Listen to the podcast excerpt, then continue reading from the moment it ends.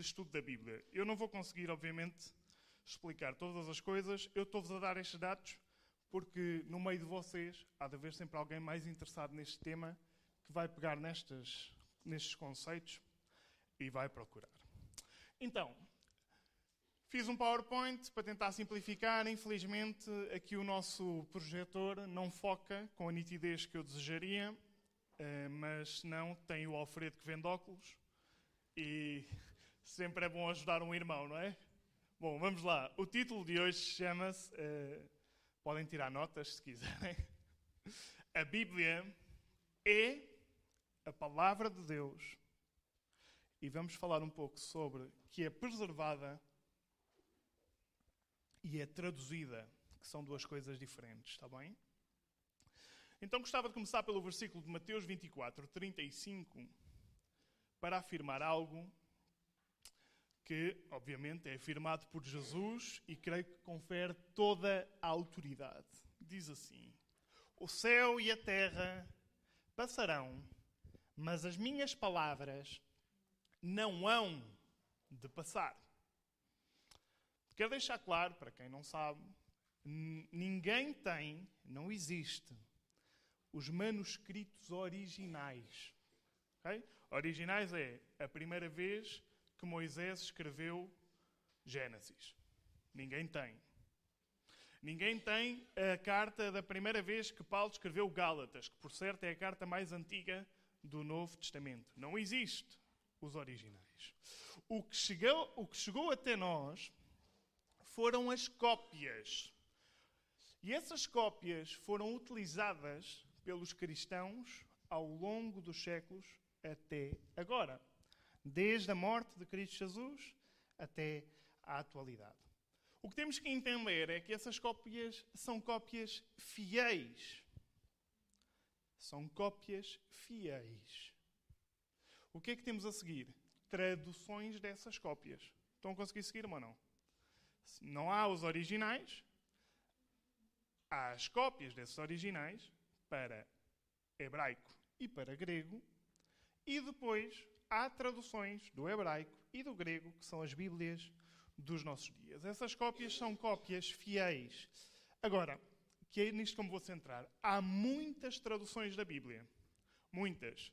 Mesmo no próprio idioma. A mim surpreende-me como é que nós temos, sei lá, mais de 10 Bíblias em português, por exemplo. Era muito mais simples se tivéssemos uma Bíblia em português, uma Bíblia em espanhol, uma Bíblia em italiano, uma em francês. E já estava. Não era muito mais simples? Eu acho que era.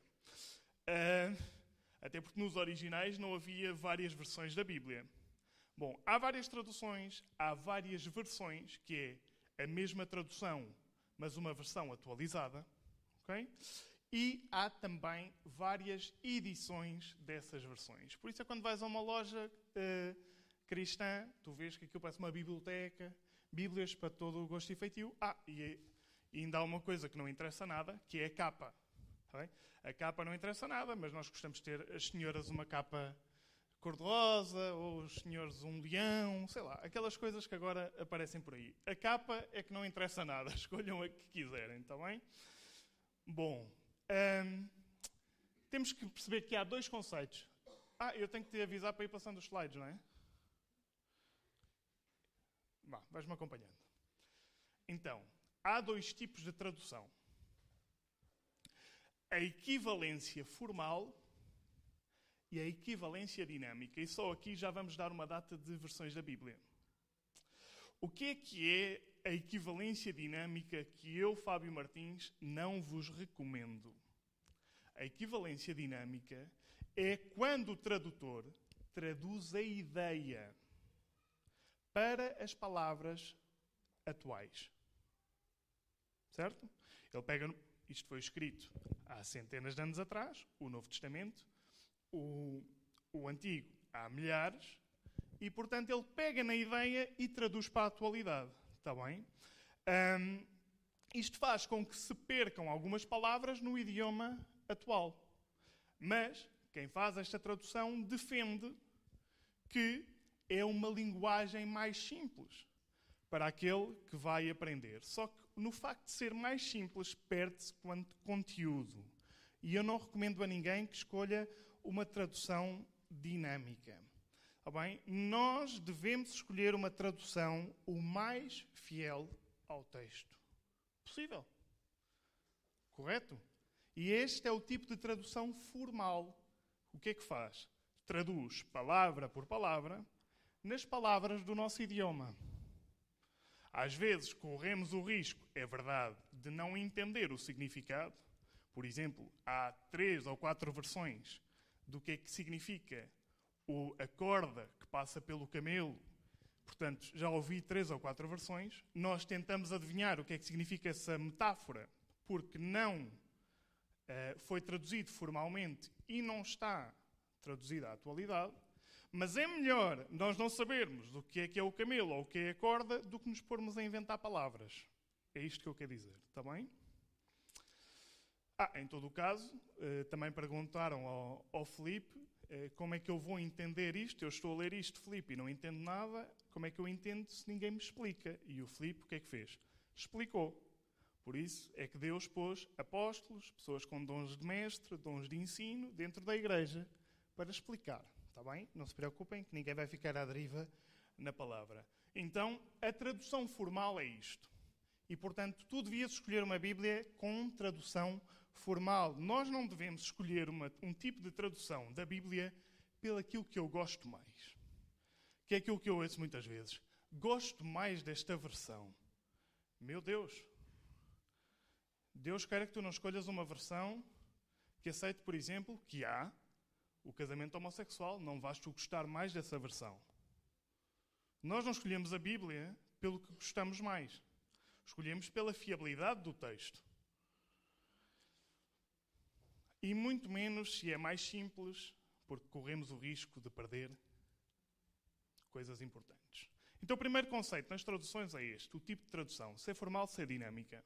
O segundo, vai-me colocar a Regina, que esta é a grande novidade para mim, é que é baseado em dois textos diferentes. E aqui é que é o problema. Uma é baseada no texto recebido, que é conhecido por em latim, o meu forte não é o latim. Texto receptus. E outra, que é esta minha Bíblia que vocês veem aqui, é baseado no texto crítico. Por isso é que há uma disciplina que se chama crítica textual e por isso é que esta minha Bíblia se chama Bíblia textual. Então, para além do tipo de tradução, está-se a traduzir textos diferentes.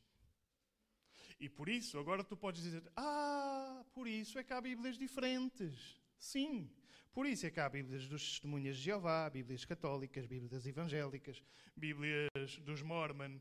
Sim, é por isso que há Bíblias diferentes. Tinha que haver uma razão. Porque nós não nos podemos pôr aqui como eu ponho, e vocês viram a semana passada, dizendo os católicos dizem isto. E dizem. Os testemunhas de Jeová dizem aquilo, mas se vocês forem lá, eles vão dizer os evangélicos dizem isto. E cada um tem seu, os seus argumentos. E estavas hoje aqui a falar a alguém que estava fascinado com estes argumentos do texto crítico, que tenho estudado o texto crítico há já dois anos, e cheguei à conclusão que estava a insistir num erro. O texto recebido, o texto tradicional, como é conhecido, contém 98% dos manuscritos gregos que existem hoje. É a Bíblia usada pelos cristãos desde sempre, desde o século I, e está documentado, até hoje.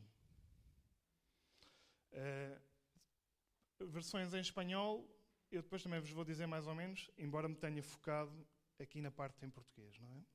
O texto crítico, por outro lado, é baseado essencialmente em dois textos. O texto sinaítico, vem do Sinai, e o texto vaticano, que vem do Vaticano. Eles foram encontrados recentemente, foram encontrados no ano 1000 849. Aqui tenho uma gafe, já vou corrigir mais à frente. Recentemente, Nem 200 anos tem. Ok? Só que daqui para a frente, de há 200 anos mais ou menos para cá, começou-se a usar esse texto para traduzir as novas versões da Bíblia, afirmando que era um melhor texto. Ok? João 5,39 diz assim: Examinai as Escrituras, porque vós cuidais ter nelas a vida eterna. E são elas que testificam de mim, disse Jesus. Por isso é que isto é super importante. Eu tenho algum receio que isto seja denso para vós, mas por outro lado, se nós não podemos confiar na palavra de Deus que temos nas nossas mãos, hum, vejo tudo muito difícil. Não comparei todas as Bíblias do planeta, eh, porque não faz falta. Só faz falta comparar. Podes passar o slide, Regina, desculpa. Um, só faz falta comparar estes dois tipos de texto, não há mais nenhum. Não existe outro. Está bem? Então, em português, eu vou comparar a Almeida corrigida e fiel, que é a Bíblia em português, formal ao texto, que traduz o texto receptos. Não há nenhuma outra em português que seja mais fiel que esta a estas duas disciplinas, à parte formal e à parte do texto receptos. Depois, se por acaso vocês disserem, ah, eu não gosto da ACF porque não sei quê. Só tem mais duas em português que eu conheço, que é a ARC, que é a Almeida Revista e Corrigida, só que já não são todas. Se não me engano, é até 2009. Até 2009, a ARC usou 2% do texto crítico. 2%. E tu dirás, Fábio, por 2% não vou mandar a minha Bíblia fora. Não te preocupes, também não mando. Tenho aqui uma, é a minha, RC, Bíblia Plenitude, uso, leio. Não vou mandar nenhuma delas fora, não se preocupem. Está bem? Bom, e a Bíblia King James, fiel, a de 1611. A Bíblia King James, atualizada, já é baseada no outro texto, porque é atualizada. Só encontrei estas três em português. Em espanhol, a Bíblia Reina Valera 1960 e a anterior 1905. Para a frente, que eu tenha conhecimento, está bem? Todas as outras são baseadas no texto crítico e não no texto receptos, no texto recebido. Então, eu vou tomar a liberdade de comparar estas três versões. Porquê? A ACF é, como diz o nome, fiel ao texto. A NVI, que é esta, nova versão internacional, é a versão que tu podes colocar aqui todas as outras. A BPT, Bíblia para Todos, a mensagem, a nova linguagem 2, todas essas é isto. É a mesma coisa. Aliás, devíamos chamar a atenção que existe uma versão Bíblia para todos e depois na YouVersion tu vês Bíblia para todos, evangélica. Bíblia para todos, católica. Só isso? Tu dirias, então mas como é? Há duas Bíblias? Sim, há duas Bíblias. Então, quando vires a versão NVI, tu sabes que aqui estão todas. Bíblia para todos, Nova Linguagem 2, a mensagem. Tudo isso são paráfrases, é assim que se diz? Quando não diz o que o texto diz, mas diz à nossa maneira. Ok? okay? E depois, que é a Bíblia que é a minha primeira Bíblia, a Bíblia Almeida, revista e atualizada, vou comparar e já vos vou explicar porquê, está bem? Esta também usa o texto desta. Só que esta, o que faz é põe entre parênteses e diz em nota de rodapé Noutros textos bíblicos, isto não aparece. Ela não tira daqui, mas nem notas põe-te a dúvida. Se calhar isto não é para estar aqui. Esta deu um passo mais à frente o ano passado, que é as coisas que estão em parênteses nesta, nesta já não aparecem. E a nota que aparece em rodapé é nos melhores manuscritos, isto não existe. E era aqui onde eu estava a cair. Porque senão eu também começava a tirar outros versículos e dizia: Bom, isto também não é muito bom, nos melhores também não deve estar. Este é o raciocínio. Tenham paciência comigo também. Atos 17, versículo 11. Ora, estes foram mais nobres dos que estavam em Tessalónica, porque de bom grado receberam a palavra, examinando cada dia nas Escrituras se estas coisas eram assim. Estão livres de examinar, eu só vos estou a dar aqui uma ajuda. Então, primeira parte do tema. Vou agarrar em alguns versículos e compará-los. Depois vou-vos explicar que a mudança desses versículos não foi ao acaso, foram escolhidas a dedo. Depois vou-vos explicar por quem foram escolhidas, qual é o objetivo e como é que estão as nossas sociedades bíblicas hoje e as traduções modernas no que é que vão dar. Primeiro bloco de versículos para compararmos. Versículos que põem em causa a divindade de Cristo.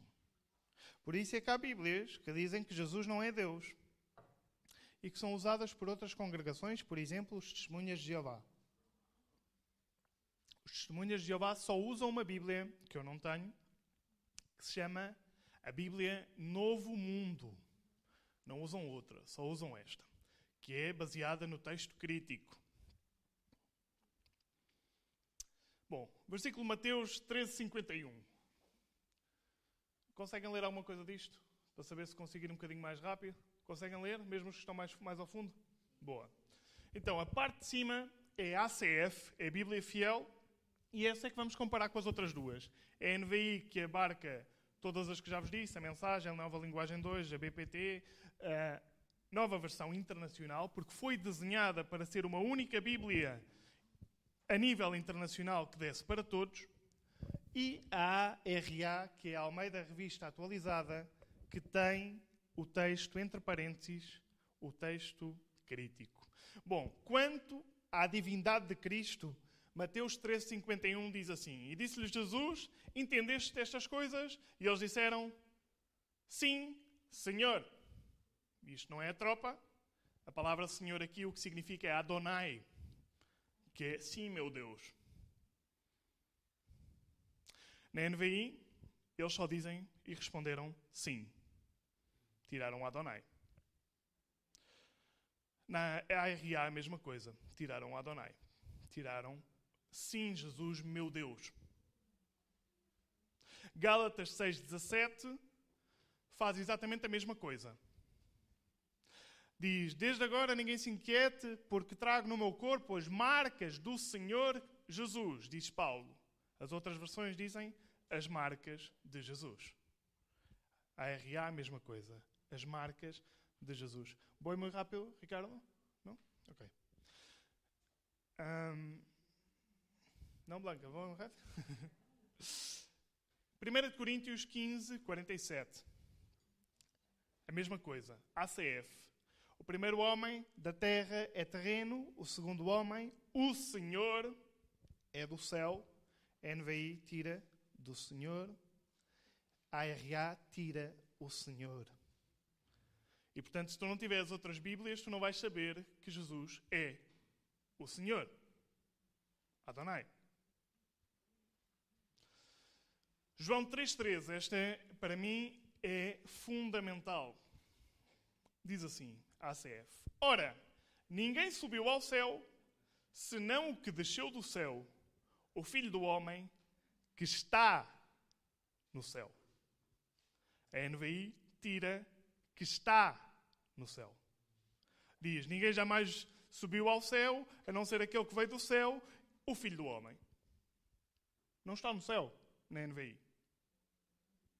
A RA tem está no céu, entre parênteses retos, e em nota de rodapé das vossas Bíblias diz assim: Nota, este verso não aparece em diversos manuscritos. E isto é um problema terrível.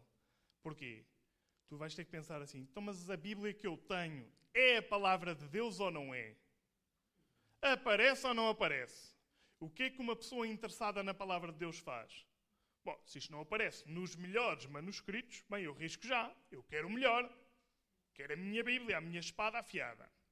Bom, tiram que está no céu. Isto é fundamental. Porquê? Se Jesus subiu ao céu, desceu do céu, está aqui e está no céu ao mesmo tempo, é Deus. Não há ninguém que possa estar na terra e no céu ao mesmo tempo. Jesus é Deus. Na RA, aparentemente, nos melhores manuscritos, por certo, nos manuscritos que usam as testemunhas de Jeová, e outros, por isso é que afirmam que, Deus não, que Jesus não é Deus. Lucas 2,33. Vejam o que diz com respeito à divindade de Jesus. A ACF diz: José e a sua mãe se maravilharam das coisas que dele se diziam. A NVI não diz José e a mãe, diz o pai e a mãe. José é pai de Jesus? Ah? NVI é. O pai e a mãe do menino estavam admirados com o que fora dito a respeito dele. E a ARA diz a mesma coisa. Estavam o pai e a mãe do menino admirados do que dele se dizia. Claro, o que é que eu fiz na ARA, que foi a Bíblia que eu li desde sempre, há já quase 17 anos? Deduzia que José não podia ser o pai e que seria máximo dos máximos o pai adotivo, dizia eu. Só que eu não tenho que fazer deduções do texto se o texto, no original, foi escrito assim: José e sua mãe. João 6,69. E nós temos querido e conhecido que tu és o Cristo, o Filho do Deus vivente. E aqui a NVI altera o título de Cristo para Santo de Deus. E alguns de vocês dirão: é a mesma coisa. Não, não é a mesma coisa. Santo de Deus chamam ao apóstolo Pedro. Santo de Deus chamam ao apóstolo Paulo. Santo de Deus podem me chamar a mim. E podem me chamar a vocês. O título Filho de Deus é o título pelo qual o homem e a mulher são salvos. NVI substitui por Santo de Deus. ARA, a mesma coisa. Tu és o Santo de Deus. Eu gostava de saber porque é que substituem. Eles, eles argumentam que as pessoas não vão entender o que é o Filho de Deus. Muito menos se não tiver escrito, nunca vão entender. Acham que é mais simples tu e eu lermos Santo de Deus. João 1, 27. Eu nem sei se está sentado, se está de pé. João, João 1, 27. ACF. Vejam se isto não é importante. Este é aquele que vem após mim. E a ACF, que é a Almeida Corrigida e Fiel, diz que é antes de mim, este é João Batista a falar, da qual eu não sou digno de desatar-lhe a correia das sandálias. A NVI tira que é antes de mim.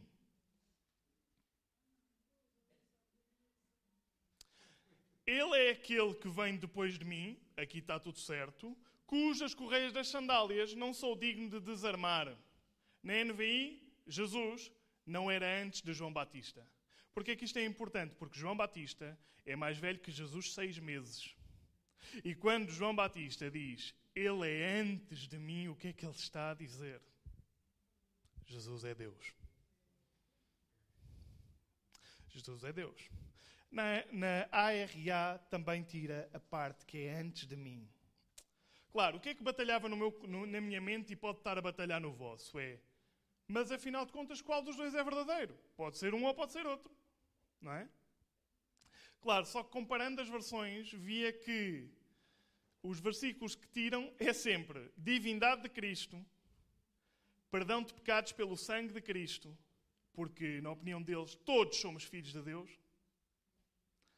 E, portanto, tu começas a ficar com o Evangelho demasiado diluído e tens que fazer uma escolha. Ou o texto é o texto que Jesus afirma: pelo meu sangue vocês têm vida eterna, ou é outro. Mais quando descobri quem é que traduziu este texto. Já lá vamos. 1 de João 5, versículo 7. Porquê é que alguns afirmam que não há trindade? Porque em algumas Bíblias não há mesmo trindade. ACF. Porque três são os que testificam no céu: o Pai, a Palavra, que é Jesus, o Verbo, não é? O Espírito Santo e os três são um. NVI. Há três que, que dão testemunho. Não sabes quais são porque não aparece. Não sabes que os três são um porque não aparece. Na ARA, que é a versão que eu sempre usei, aparece, mas entre parênteses, e volta a dizer: este verso não aparece nos diversos manuscritos. Percebem o que é que eles fizeram? Durante mais de 20 anos, oi, aparecia, entre parênteses, dizendo não aparece nos melhores, passado 20 anos, tiram das novas versões e aparece em nota, este versículo não aparece nos melhores manuscritos, aqui diz diversos manuscritos. Na textual diz, não aparece nos melhores manuscritos. Significa que onde aparece, na opinião deles, são os piores manuscritos. Ok?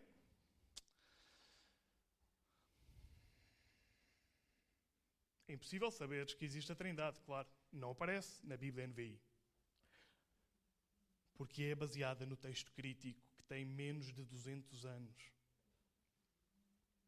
200 anos na nossa atualidade, está bem? Diz respeito ao quarto século, já lá vamos. João 8,59. Este é muito subtil, por exemplo. Então, pegaram em pedras para lhe atirarem, mas Jesus ocultou-se. Saiu do templo, passando pelo meio deles. Eles não o viram, ocultou-se, mas ele passou pelo meio deles. É como se eu passasse por aqui e vocês não me vissem. E assim se retirou.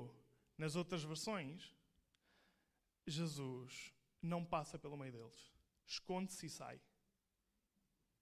Como um homem normal. Aqui, nas outras versões, tu nunca irias ver um milagre.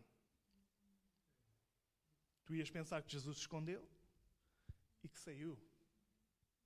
Aqui diz claramente o texto: passou pelo meio deles e não o viram, ocultou-se. Claro, para eles Jesus não pode ter atributos divinos, não é? A NVI tira passando pelo meio deles. A RA tira passando pelo meio deles. Vamos passar para outra categoria. Versículos que põem em causa a doutrina da salvação. A doutrina da salvação. ACF. João 9, 35. Jesus, ouvindo o que tinham expulsado, encontrou e disse-lhes: Crês tu no Filho de Deus? O título pelo qual Jesus é, é, é salvação para os homens é Filho de Deus, é o que dizem Atos. Eles alteram para Filho do Homem. E vocês dirão: é a mesma coisa. Porquê que alteraram se é a mesma coisa? A RA é a mesma coisa. Mudam o título de Deus para Filho do Homem. Atos 8,36. Reparem, a doutrina da salvação é baseada em crer de coração que Jesus Cristo é Filho de Deus. As versões modernas põem isso em dúvida. A ACF diz aqui. O Filipe responde, oh, perdão, Indo eles caminhando, eh, chegaram a uma certa água e disse o eunuco: Eis aqui a água, o que é que me impede que seja batizado? Filipe dá-lhe uma resposta e diz: É lícito, se crês de todo o coração. E respondendo ele disse: Creio que Jesus Cristo é o Filho de Deus. A NVI põe em nota o versículo 37. Nesta versão que me emprestaram, ainda está, nas versões novas já não está Portanto, nas versões novas, o eunuco fica sem resposta, nem sequer aparece uma resposta. Um, põe em evidência, ou põe em destaque, que não aparece nos melhores manuscritos. A mesma coisa aparece na RA. Estas versões modernas põem em dúvida. E o que eu gostava de saber é se isto fosse ao acaso, porquê é que só mexem em versículos da divindade de Cristo, da doutrina da salvação e das profecias messiânicas? Mateus 9,13. Esta é. Epá, desculpem o entusiasmo, mas é que algumas versões. Reparem. ACF. Ide, porém, aprendei o que significa misericórdia quero e não quero sacrifício, porque eu não vim chamar os justos, mas os pecadores ao arrependimento. As outras versões, Jesus só veio chamar os pecadores. Não sabemos é a quê. Tiram ao arrependimento. O arrependimento não é importante? Caramba! E por isso é que tu dizes assim, ou ouves, não, não, somos todos filhos de Deus. Não é preciso arrepender-nos. Claro, as Bíblias que usam Vem como estás. Há uma música assim. A ARA põe entre parênteses ao arrependimento e diz em diversos manuscritos. Isto não aparece. Uh, isto para já é mentira. Não é em diversos, é em dois. Está bem que dois pode ser diversos, não é? O Sinaítico e o Vaticano. Marcos 10, 24. Tiram a parte que confiam nas riquezas. Também muito útil. Eh, diz: eh, Filhos, quão difícil é para os que confiam nas riquezas entrar no reino dos céus. Aqui já não estamos a ver questões de doutrina, de salvação, estamos a ver outros exemplos, está bem? Na versão NBI é difícil entrar para todos. É difícil entrar no reino de Deus. Filhos, como é difícil entrar no reino de Deus? É difícil para aqueles que confiam nas riquezas, não é para os outros. A RA põe isto entre parênteses e volta a dizer: nota, este versículo aparece ou não aparece nos manuscritos. Ah, as notas são notas de outras pessoas quaisquer. O texto bíblico traduzido é o texto bíblico traduzido, está bem? João 6, 47.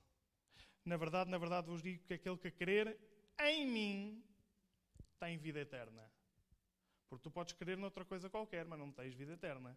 Na versão NVI, tira a parte em mim e diz: Asseguro-lhes que aquele que crê tem vida eterna. Que crê em quê? Que crê em quê? Não sabes. Neste NVI deixou. Talvez porque era atroz tirarem isto. Deixou há 20 anos atrás. Como vai havendo novas edições, novas edições. E nós cristãos vamos comprando. Eu, atenção, eu estou a fazer aqui um, um meia-culpa. Mas ainda tenho mais Bíblias em casa.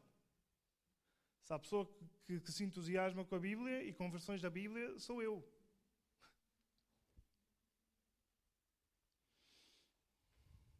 Colossenses 1, 4. ACF. Em quem temos redenção pelo seu sangue, a saber, a remissão dos pecados. As outras versões tiram a parte do pelo seu sangue. Em quem temos redenção, a saber, pelo perdão de pecados. Então, e o sangue? Diz Paulo: sem derramamento de sangue não há perdão de pecados.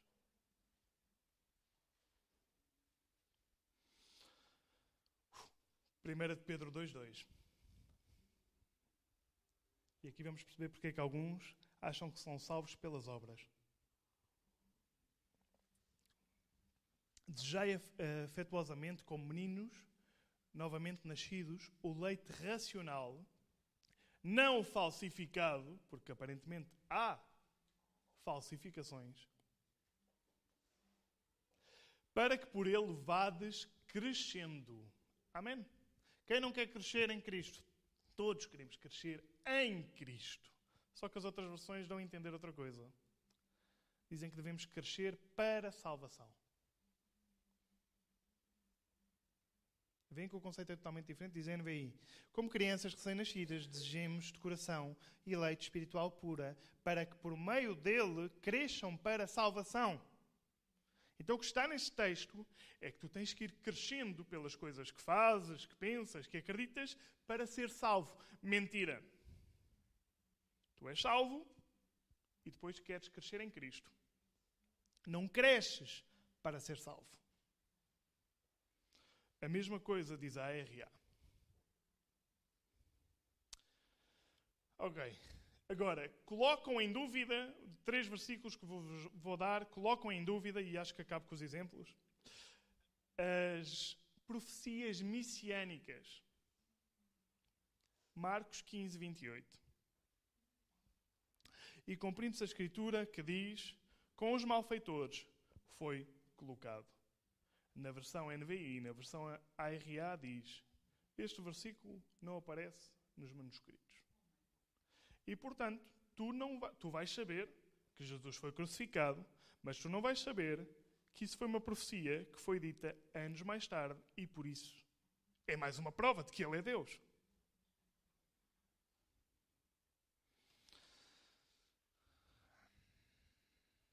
Outra, ACF.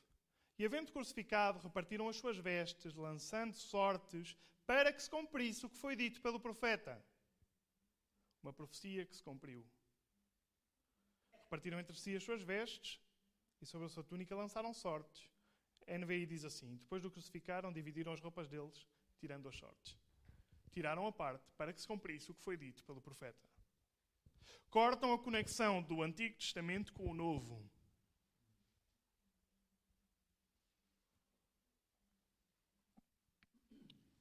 E esta então é a mais engraçada, que acho que é a última.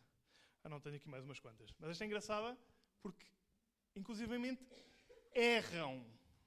Diz assim, ACF. Como está escrito nos profetas, em plural, Eis que envio o meu anjo ante a tua face, o qual preparará o teu caminho, eh, caminho diante de ti, e vós do que clama no deserto, preparai o caminho do Senhor, endireitai as suas veredas. Na NVI não diz nos profetas, diz que, como está escrito no profeta Isaías. Então e o outro profeta, que é Malaquias?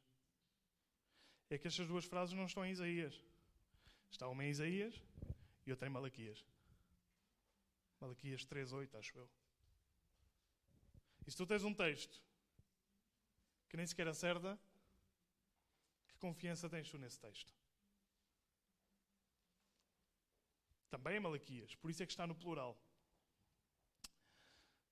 Este é muito útil para aqueles que se queiram aproveitar das viúvas.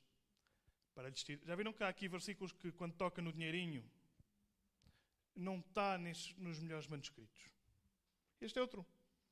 Uh, Mateus 23, 14, diz o ACF: Ai de vós, escribas e fariseus hipócritas, porque devorais as casas das viúvas sob o pretexto de prolongarem orações. Por isso sofrereis mais rigoroso juízo.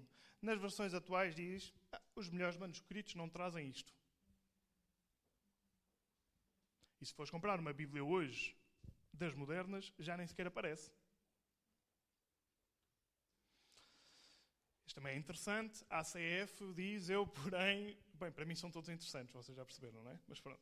Uh, diz Mateus 5, 22, Eu, Porém, vos digo: qualquer que sem motivo se encolerar contra o seu irmão será réu de juízo. As outras versões tiram sem motivo. A Bíblia não diz irai-vos, mas não pequeis. Porque se eu mirar sem motivo com o meu irmão, é pecado. Mas se eu tiver um motivo, não é pecado. Irei-me, chateei-me, a seguir resolvo as coisas com ele. Mas é normal eu chatear-me com coisas injustas. Por certo, como fez Jesus, irou-se com as pessoas no templo. E se irar-nos, mesmo com motivo, for pecado, então Jesus pecou. Este é o problema. Jesus não pecou. Segundo estas versões, não saberíamos como expulsar certos demónios, porque este versículo não está. Diz Mateus 17, 20: Um, Jesus disse: Por causa da vossa incredulidade, porque em verdade vos digo que se tiveres fé como um grão de mostarda, direis a este monte: passa daqui para acolá e há de passar. E nada vos será impossível. E agora diz: Mas esta casta não se expulsa senão por jejum e oração. As outras versões eh, consideram que este versículo não está nos diversos manuscritos ou nos melhores manuscritos. Não saberás como vais expulsar esta casta de demónios, porque não sabes que é com jejum e oração. Acho que é o último. Agora, a sério, parece um político, não é? Mas, mas é o último. Lucas 4, versículo 4.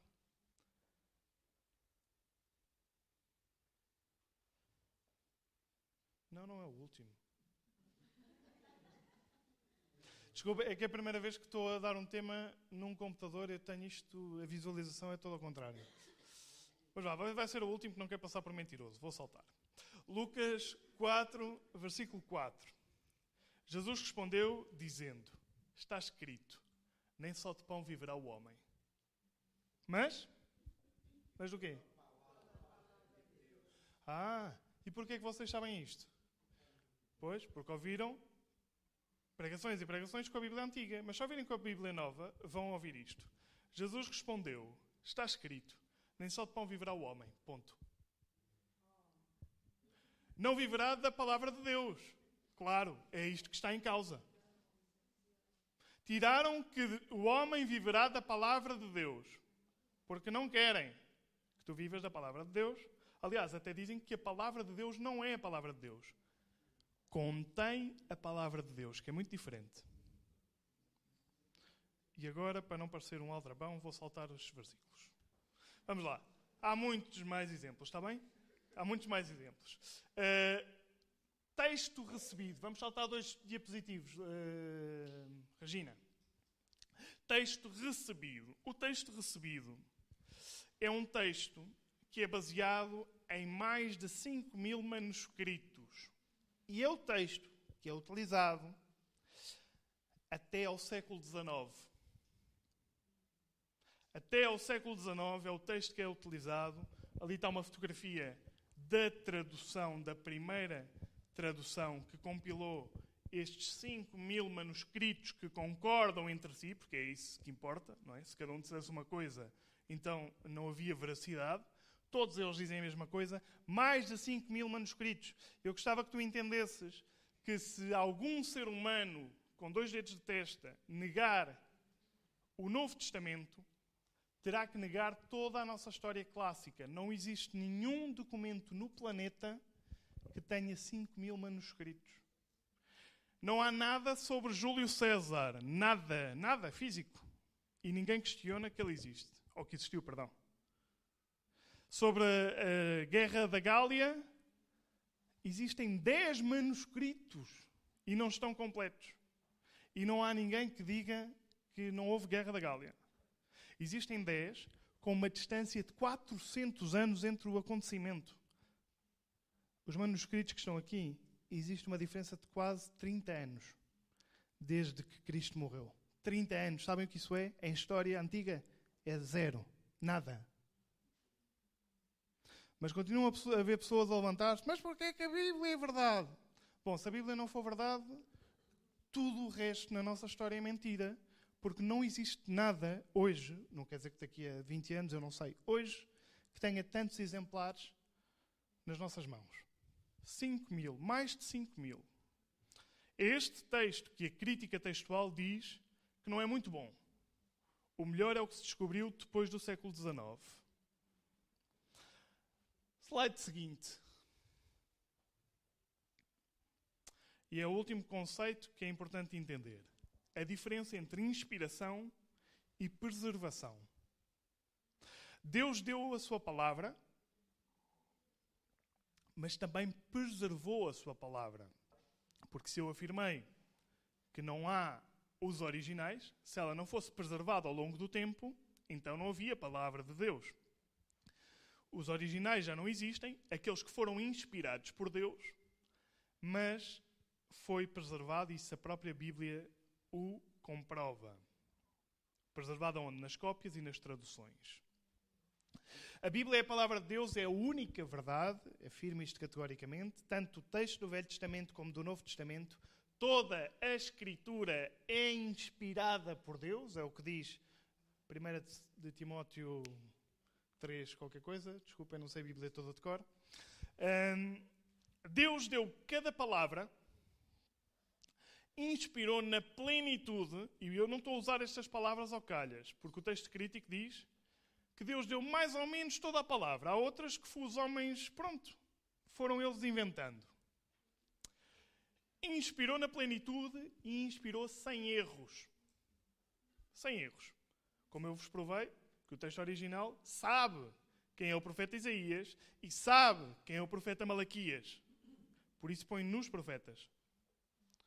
Bom, o cânon do Velho Testamento significa o grupo de textos do Velho Testamento tem autoridade profética segundo a lei de Deus. O próprio Jesus Cristo, aqui na terra, citava Deuteronômio, citava Isaías, citava Daniel, e portanto, se Deus encarnado, em carne, está bem? Não é vermelho, em carne, citava as Escrituras, dizendo esta é a palavra de Deus, quem somos nós agora para dizer não, não é?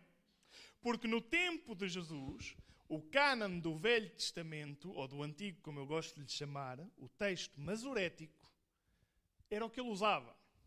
E agora que venham outros, depois do século XIX, dizer o que Jesus usava era mal usado, é preciso ter cara de pau, na minha opinião.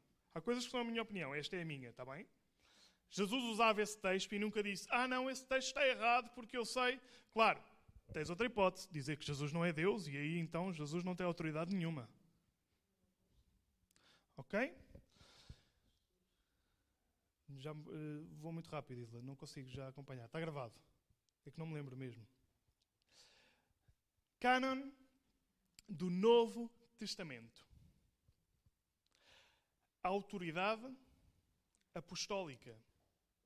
Significa que os apóstolos escreveram esses textos e foi aceito pelas igrejas até ao século XIX. Mais, promessas de Jesus escritas no Novo Testamento cumpriram-se na exatidão.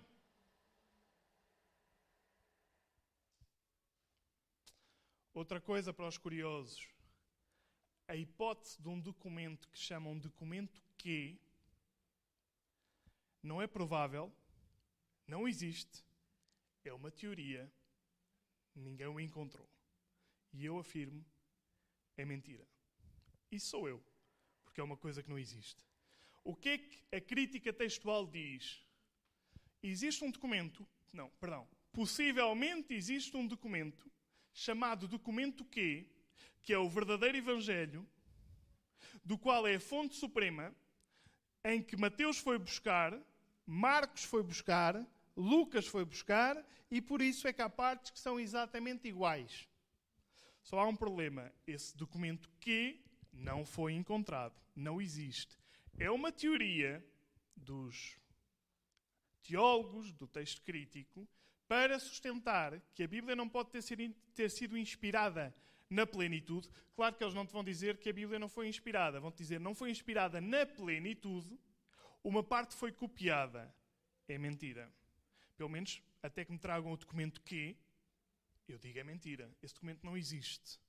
É uma teoria. Como é a teoria do Big Bang? Tu acreditas numa coisa, para afirmar que ela, é verdade, que ela é verdade, desenvolves uma teoria que ainda não foi provada, na esperança que seja provada. Só que a Bíblia não se gera assim. É mentira. Pelo menos não existe. Outra coisa que às vezes também afirmamos que é mentira: a Igreja Católica não nos deu a Bíblia. Se a Igreja Católica nos tivesse dado a Bíblia, lá estariam o purgatório, as indulgências, a adoração a Maria. Não, a Bíblia não veio da Igreja Católica, quase quatro séculos depois de Jesus Cristo. Antes, estes textos já existiam. E, portanto, no concílio que muita gente fala, o concílio, uh, foi aí que escolheram as Bíblias, manipularam. Não. O concílio foi para formalizar as Bíblias que já, uh, perdão, os livros que já se usavam. É verdade que outros usavam outro texto, o texto do Vaticano, como já falei. Agora, como é que se preservou? Só posso dizer aqui alguns pontos, não temos tempo para mais. Como nós não temos nenhum manuscrito original, eu gostava que isto não te fizesse confusão. Porque não há problema nenhum em, em usar cópias, desde que sejam cópias exatas. Quando Moisés partiu as tábuas escritas pelo dedo de Deus, o que é que Deus disse? Disse: Ai Jesus, e agora? Não há mais. Não.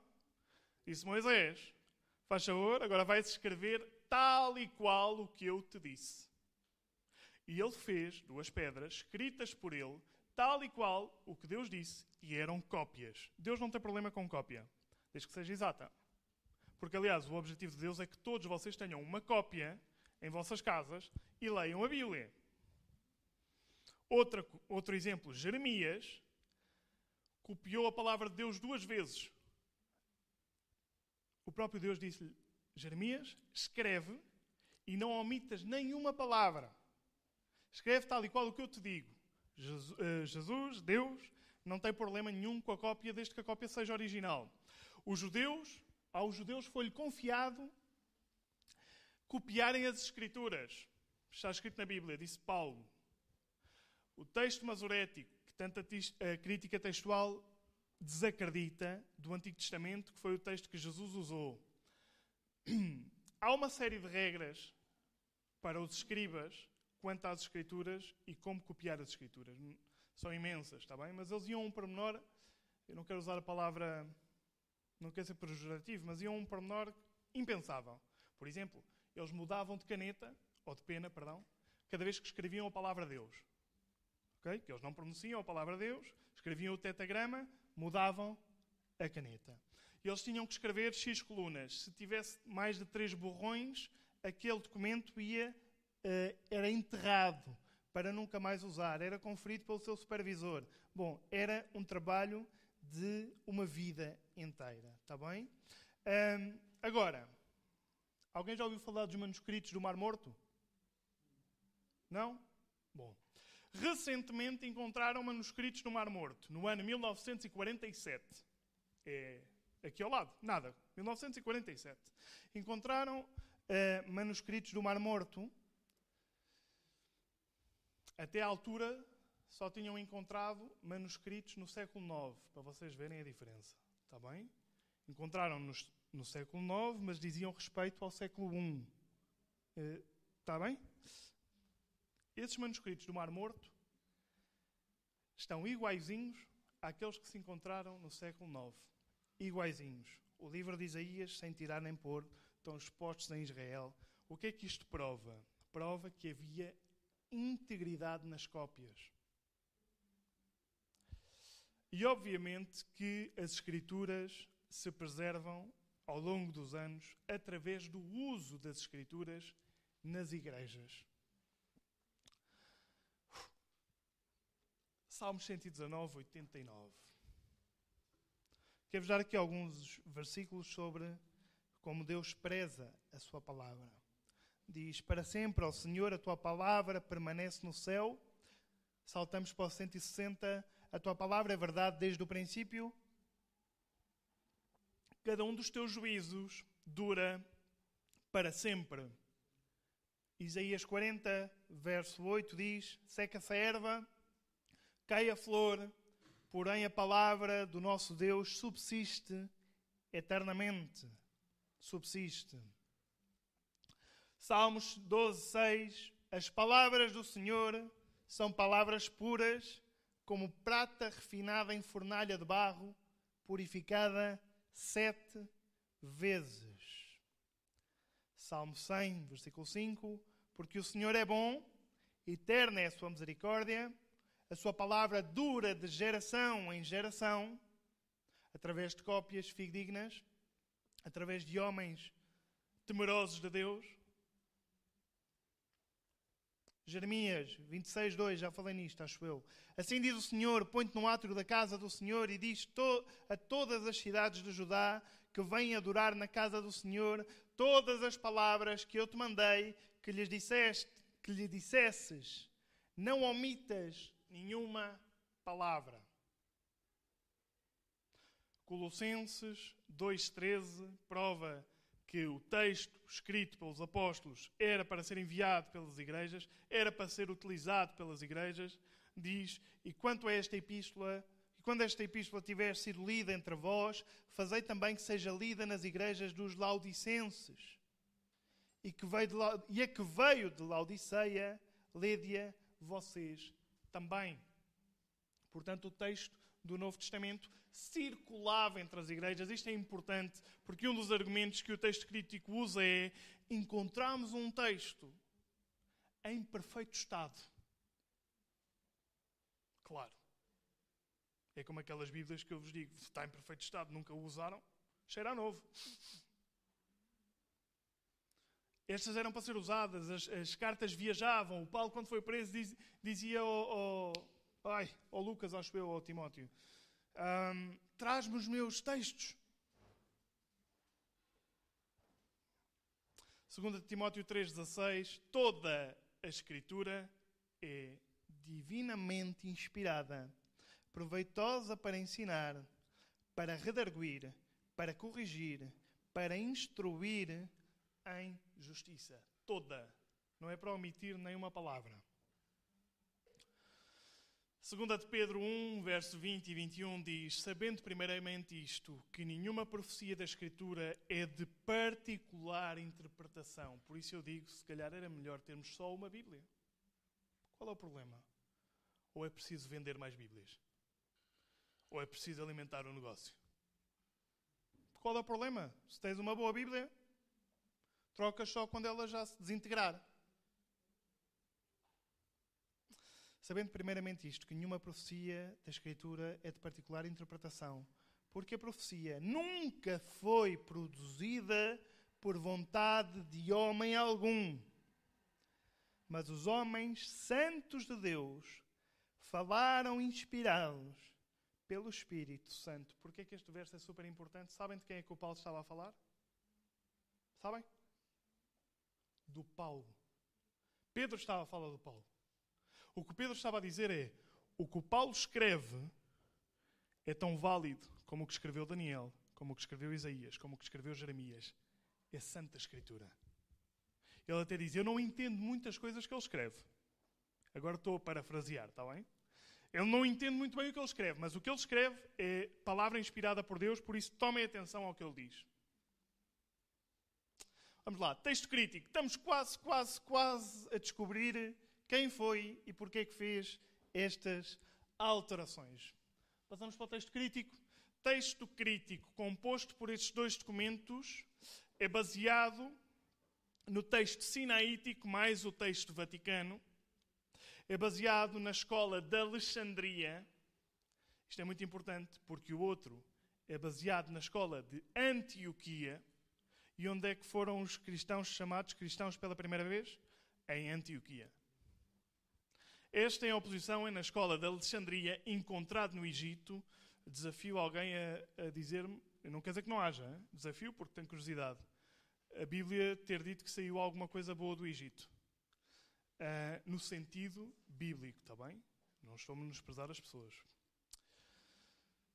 Este texto crítico é a junção do texto sinaítico com o texto vaticano e é um texto, no mínimo, mutilado e é corrupto. Corrupto no sentido em que não está correto. Porquê? Este para mim parece-me um argumento mais válido. Estes dois textos que se usam, entre eles os dois, comparando um com o outro, não chegam a acordo. Não chegam a acordo entre si. Para que vocês tenham uma ideia, só nos quatro evangelhos, entre eles os dois, há mais de 3 mil diferenças. Portanto, eles usam dois textos que não concordam entre si, que eles afirmam na Bíblia textual, não eles sabem, portanto, isto não é mentira, não concordam. O que eles dizem é: estamos à procura do melhor texto e hão de continuar à procura. Portanto, eles entre si não concordam. Afirmam que este é que é o verdadeiro, como se durante 1500 anos Deus nos tivesse deixado com Bíblias de mentir. Durante 1500 anos não houve texto verdadeiro, só agora é que há texto verdadeiro. Deus não foi capaz de guardar a sua palavra segundo esta teoria. Afirmam que o texto receptus, ou texto recebido, está inflado. Que é por isso que eu vos disse no, no, no devocional, mostrei-vos muitas vezes, estão a ver aqui a glossa, aqui ao lado, isto é um acrescento. Claro, estava a faltar uma peça. Eles estavam a ler estes textos. Estes sim têm acrescentos, estes têm glossas. Então dizem que o texto está inflado, que está acrescentado. O problema é que, eh, como vos disse, nas, nas coisas acrescentadas, estamos sempre a falar de base da doutrina cristã. Este é um texto minoritário. O, o outro era maioritário, tinha 5 mil manuscritos. Este é baseado em dois tipos de texto e tem, não chega a uma centena de manuscritos. Não chega, acho que, a três dezenas. E, portanto, o texto crítico é. Aliás, eu até devia fazer uma correção. Não há texto crítico, porque o texto crítico é um corta e pega de vários documentos. Não existe um texto crítico. Por isso é que esta versão da Bíblia diz: Estamos à procura da melhor tradução. E diz, na primeira folha, admitimos que esta não seja a tradução final. Por certo, a disciplina de crítica textual não crê na doutrina da preservação da palavra de Deus, que eu isso não tive tempo para vos falar aqui, um, mas não crê. Diz que a Bíblia vai sendo alterada.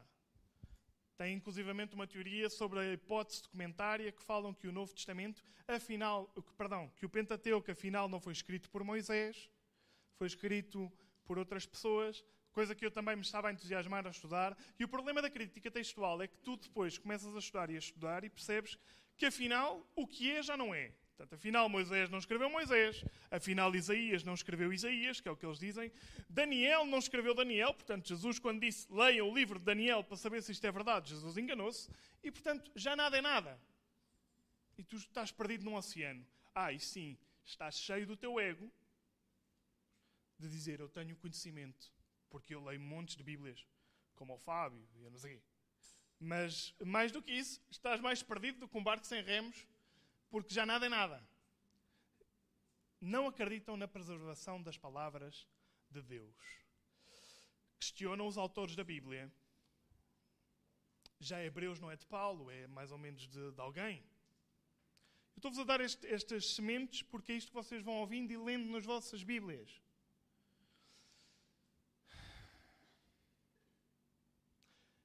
Estes rolos foram encontrados em 1859, perdão, há bocado disse 1849, não foi?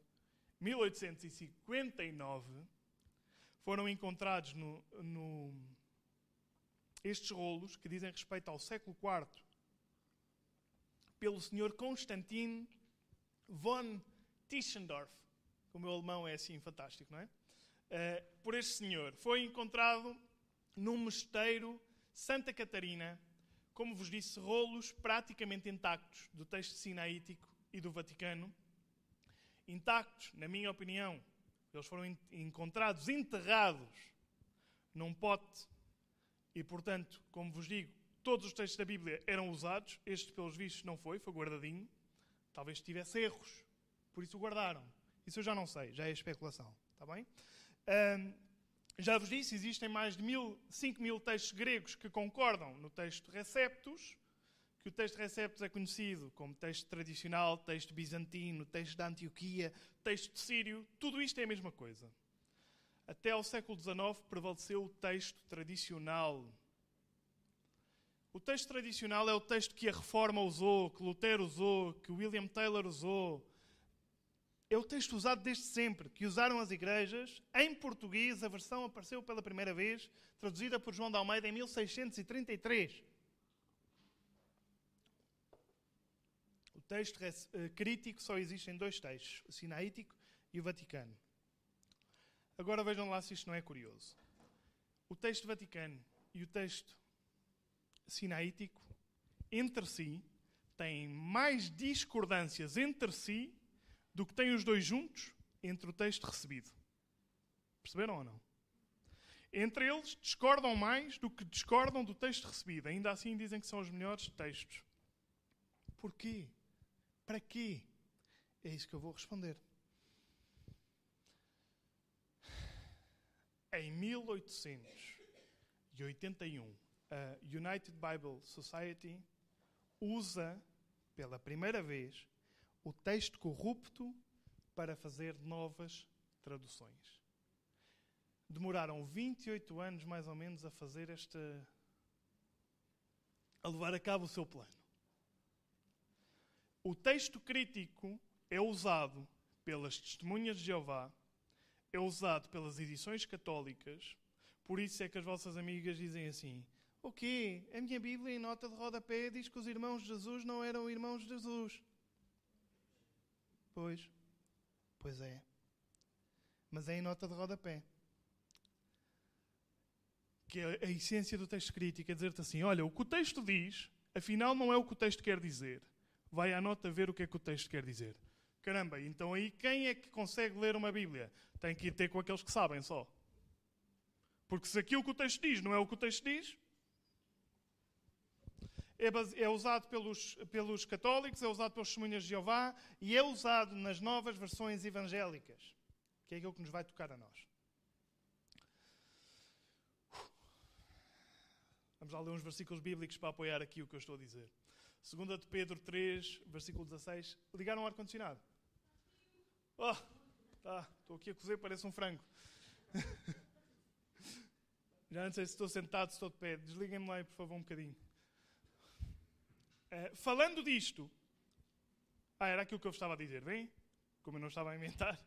falando disto, com, uh, como em todas as suas epístolas, entre os quais há pontos difíceis de entender, está o, Paulo, o Pedro a dizer sobre o Paulo, há pontos difíceis de entender que os indotos, os inconstantes, torcem Porque o Paulo achava difícil de entender, mas não torcia. Era humilde para dizer assim: Olha, eu não consigo entender. E igualmente as outras escrituras. Portanto, o, Paulo, o Pedro aqui está a dizer: o que o Paulo escreveu é escritura santa, pura. Os indotos e os inconstantes torcem. Escritura que, para sua própria perdição, perdão, traduzem para a sua própria tradição, perdição, Vós, portanto, amados, sabendo isto de antemão, guardai-vos de que, pelo engano dos homens abomináveis, sejais juntamente arrebatados e descaiais da vossa firmeza. É o que eu estou aqui a falar convosco. De antemão, avisados. Ora, se o Pedro ainda não tinha passado 100 anos da morte de Jesus, já estava a sofrer isto na pele, já havia quem torcesse cartas do Paulo. Por certo, o Paulo a Tessalonicenses disse: Não liguem essa carta porque não fui eu que escrevi, escreveram em meu nome, essa carta é uma carta falsa.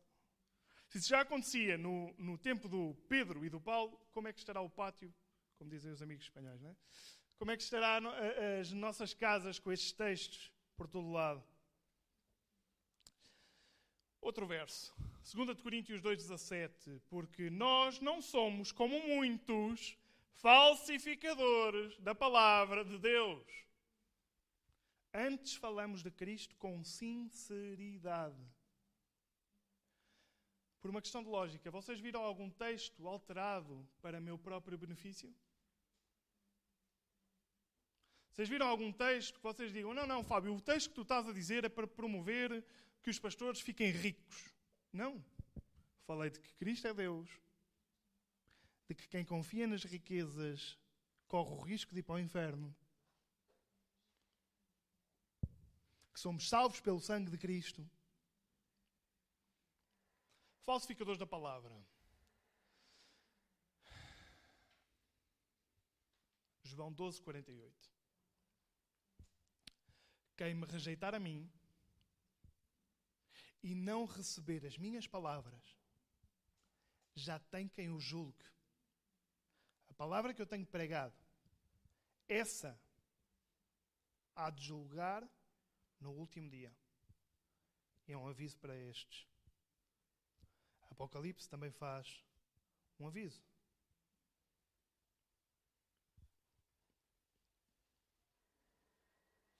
Apocalipse 22. Porque eu testifico a todo aquele que ouvir as palavras da profecia deste livro, que se alguém lhe acrescentar alguma coisa, Deus fará vir sobre ele as pragas que estão escritas neste livro. Se a Bíblia diz se alguém lhe acrescentar alguma coisa e dá uma consequência, é porque vai haver alguém que lhe acrescenta alguma coisa. Deus fará vir sobre ele pragas que estão escritas neste livro. E se alguém tirar qualquer palavra deste livro, desta profecia, Deus tirará a sua parte do livro da vida e da cidade santa e das coisas que estão escritas neste livro. Se há uma consequência, é porque vai haver pessoas a fazer isto. Isto não nos devia estranhar, porque o próprio Satanás, quando tentou Jesus, usou a palavra de Deus. Recitou o Salmo 91. E Jesus, com a palavra, ele é a palavra, dizia: Escrito está. O Salmo 91 não está escrito. Também está. Só que Satanás estava a usar a mesma coisa, torcida. Claro, porque se me disserem assim, olha, a Bíblia não é a palavra de Deus na plenitude, não há ninguém que aceite. Mas se me disserem, como diz a crítica textual, a Bíblia não é toda a palavra de Deus, a Bíblia contém a palavra de Deus, significa que só quando Jesus fala é que é a palavra de Deus, por certo, por isso é que talvez algumas Bíblias ponham as palavras de Jesus a vermelho. O resto não é palavra de Deus. A palavra de Deus é só o que diz Jesus. É mentira. A palavra de Deus é toda ela. Texto crítico, e agora já vos vou falar dos dois personagens. Texto crítico, próximo slide, difere do texto recebido 5.604 vezes. Omite 2.886 palavras omite mais de 200 versículos completos. Omite muitas frases importantes. Equivale, em número de palavras, a tu não teres na tua Bíblia a primeira e a segunda carta de Pedro, em termos de quantidade. Porquê? Para quê? Está aqui a resposta. Vamos lá aos dois senhores. Westcott e o Sr. Hort são os responsáveis por esta façanha. São conhecidos pelos pais do texto crítico. E aqui vão achar surpreendente a história destes dois senhores, que esta Bíblia em castanho diz que são creme de la creme, são fantásticos. Só que tem que ler o que é que eles escreveram nas suas cartas. Atenção, eu não quero ofender ninguém. Eu era destes que dizia: Uau, eu tenho a melhor Bíblia agora comigo. Lembram-se quando eu disse no devocional: Estou a estudar esta Bíblia, gosto desta Bíblia, agora tenho que dar um passo atrás e dizer. Mas graças a Deus já sei porquê, porque não queria vir para aqui e, e dizer coisas que não sabia. Bom, Westcott e Hort defenderam ah, foram eles que pegaram neste texto sinaítico e no texto vaticano e traduziram-no. Está bem? Westcott e Hort defendiam ou defenderam uma teologia antibíblica. Porquê que eu digo isto? Ponto 1, um, e vocês vão ver porque é que os versículos concordam. Negaram a inspiração e a inerrância das Escrituras inerrância, que as escrituras não têm erros. Eles diziam, as escrituras têm erros, claro. Só os dois textos que eles estudaram tinham milhares de diferenças entre si. Portanto, eles diziam, as escrituras têm erros e não foram inspiradas por Deus na totalidade. Por que é que eu digo isto? 1851, Hort apontou que considerava, isto é, isto é a transcrição das suas cartas. Se quiserem saber mais, têm que comprar o livro dele. É público, está bem? A transcrição das suas cartas. Hort considerava ser uma heresia ortodoxa comum, estou a citar, a inspiração da palavra. Sete anos depois, afirma: os evangélicos me parecem pervertidos. Estou a citar. Receio que as diferenças mais sérias que existem entre nós, ou seja, entre ele e os evangélicos, giram sobre a questão da autoridade, especialmente da autoridade da Bíblia. Este senhor e os dois senhores consideravam que os evangélicos eram uns pervertidos, é o que ele diz, porque acreditavam que a Bíblia é a autoridade e a palavra de Deus. Em 1860, Westcott e Hort reconheceram em sua correspondência, esta é a tal correspondência que foi revelada pelo seu filho, que não aceitavam a inerrância das Escrituras. Westcott afirma, estou a citar, rejeito veementemente a palavra infabilidade das, das Sagradas Escrituras. E o Hort, o seu amigo, responde na carta: Estou feliz que você adote a mesma base provisória da infabilidade que eu adoto. Era assim que eles falavam. Em 1862, Hort apontou a necessidade de que o clero inglês, estou a citar na carta, o clero inglês não ser compelido a manter a inerrância absoluta da Bíblia.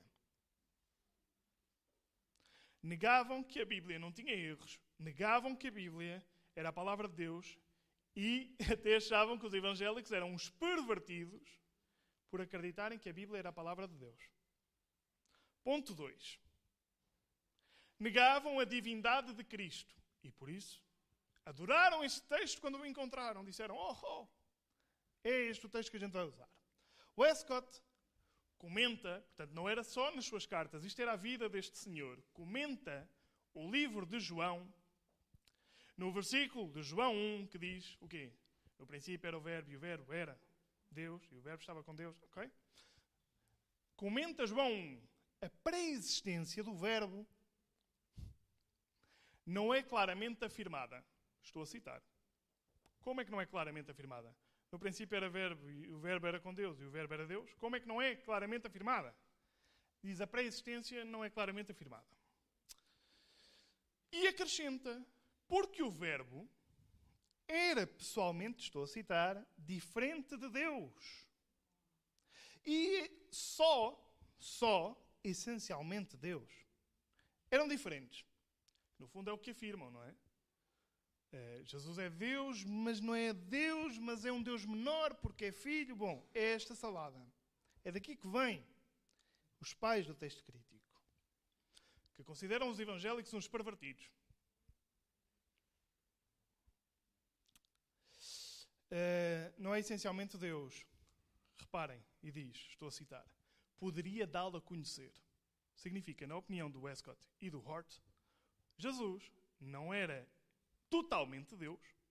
Era só Deus em parte que, no máximo, podia dá-lo a conhecer, ou seja, como o Fábio. Eu não sou Deus, mas como tenho Deus dentro de mim, posso ser um bom testemunho de Deus e as pessoas podem conhecer Deus através de mim. Isso está tudo muito bem, só que eu não sou Jesus Cristo. Esta é a grande diferença. Westcott afirma a respeito de Jesus ele nunca fala de si mesmo diretamente como Deus. Mas o propósito da sua revelação era levar os homens a ver Deus nele. Veem o que eu estou a explicar? Também negam a ressurreição corporal de Cristo. Westcott escreveu sobre João 2,19 onde Jesus profetizou a sua própria ressurreição e disse que levantaria a sua igreja, e depois no final desse versículo diz: E os discípulos entenderam que as palavras de Jesus eram com respeito ao seu corpo, certo? O Westcott diz assim: A ressurreição de Cristo foi a ressurreição do templo, novamente, a ressurreição completa do tabernáculo, da presença de Deus para os homens, perpetuada na igreja que é o corpo de Cristo. Para o Westcott, a ressurreição de Cristo é o corpo que é a igreja. Não é que ele ressuscitou. É isto. Westcott também afirma que o corpo de Jesus se dissolveu na terra, contrariando as profecias de Salmos, que diz que aquele corpo não viu corrupção alguma. Diz o Westcott, estou a citar, embora a forma da sua forma, é? embora a forma de sua manifestação Desculpa, já me perdi. Hum, hum, hum.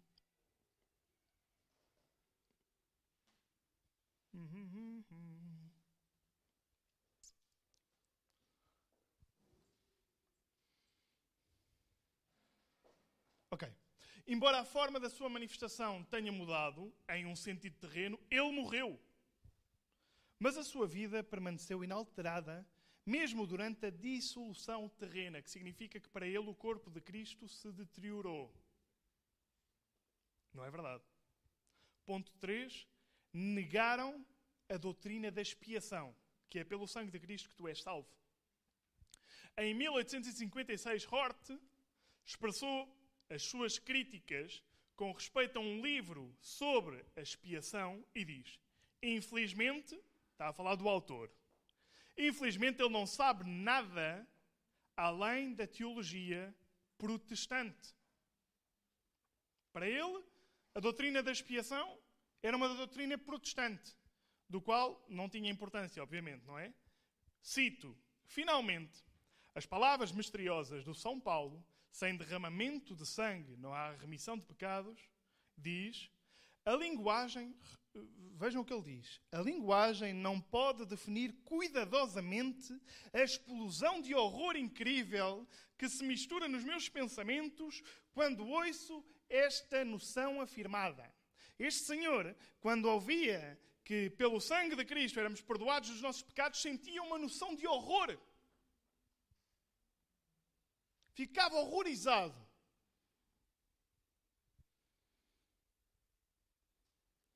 Só se for um demónio. Quem é que fica horrorizado sabendo que é perdoado dos seus pecados através do sangue de Cristo Jesus? Eu não fico horrorizado, fico agradecido. Obrigado, Senhor. Ponto 4. Expressam-se a favor do catolicismo e contra a teologia evangélica. Em 1848, depois de protestar contra aquilo que nos chama, estou a citar, fanáticos dos bibliólogos, que são as pessoas que adoram a Bíblia, gostam da Bíblia, somos os fanáticos bibliólogos, em qual eu me incluo, como definia os que acreditavam na inspiração das Escrituras, e o seu amigo Hort aponta. O ponto de vista romano puro me parece mais próximo e mais plausível em conduzir à verdade do que o evangélico. E, cito, o protestantismo é apenas um parênteses temporário. Para Westcott e para Hort, a doutrina protestante iria acabar. Cito as Escrituras, ah, perdão, as doutrinas positivas dos evangélicos me parecem pervertidas e carentes de verdade.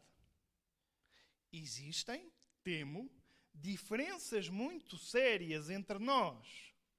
O assunto da autoridade, especialmente a autoridade da Bíblia. Westcott viria a escrever em 1865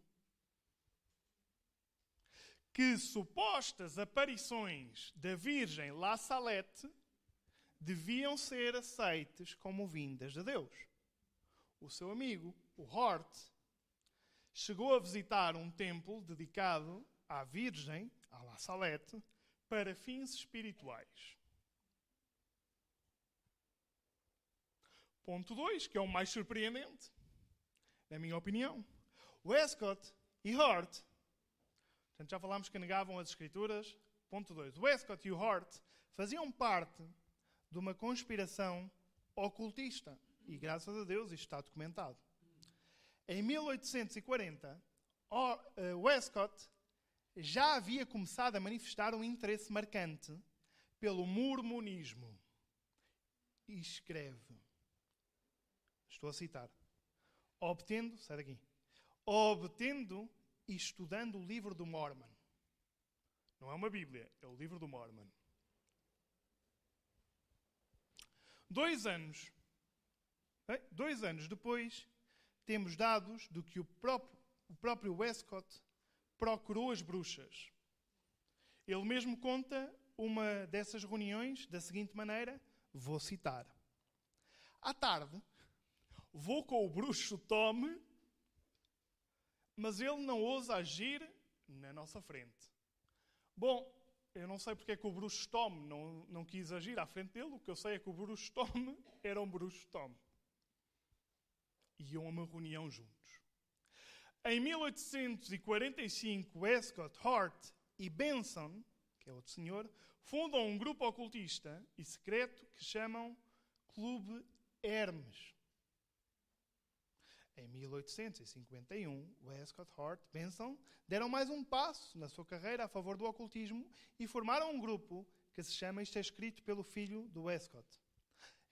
Formaram um grupo chamado Ghostly Guild, que eu traduziria como sindicato, sindicato fantasma. Ok?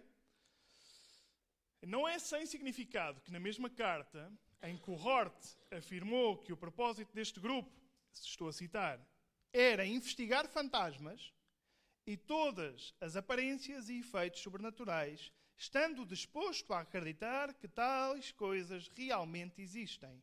Fecho citação. Nessa mesma carta, ele afirma e indica que o texto receptos do Novo Testamento era um vilão, estou a citar, e que ele desejava eliminá-lo. Naquele ano, no ano de 1851, Westcott, que isto aqui é que me impressiona, foi ordenado ministro da Igreja Anglicana.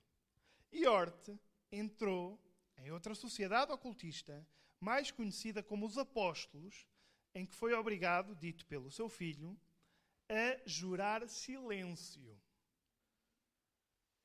Deus tenha misericórdia de escolhermos pastores com este cadastro. Mas foi o que fez a Igreja Anglicana. O seu filho escreveria mais tarde sobre este episódio. Em junho, ele se juntou à misteriosa companhia dos apóstolos. Foi o principal responsável pelo juramento que liga os membros a uma conspiração de silêncio.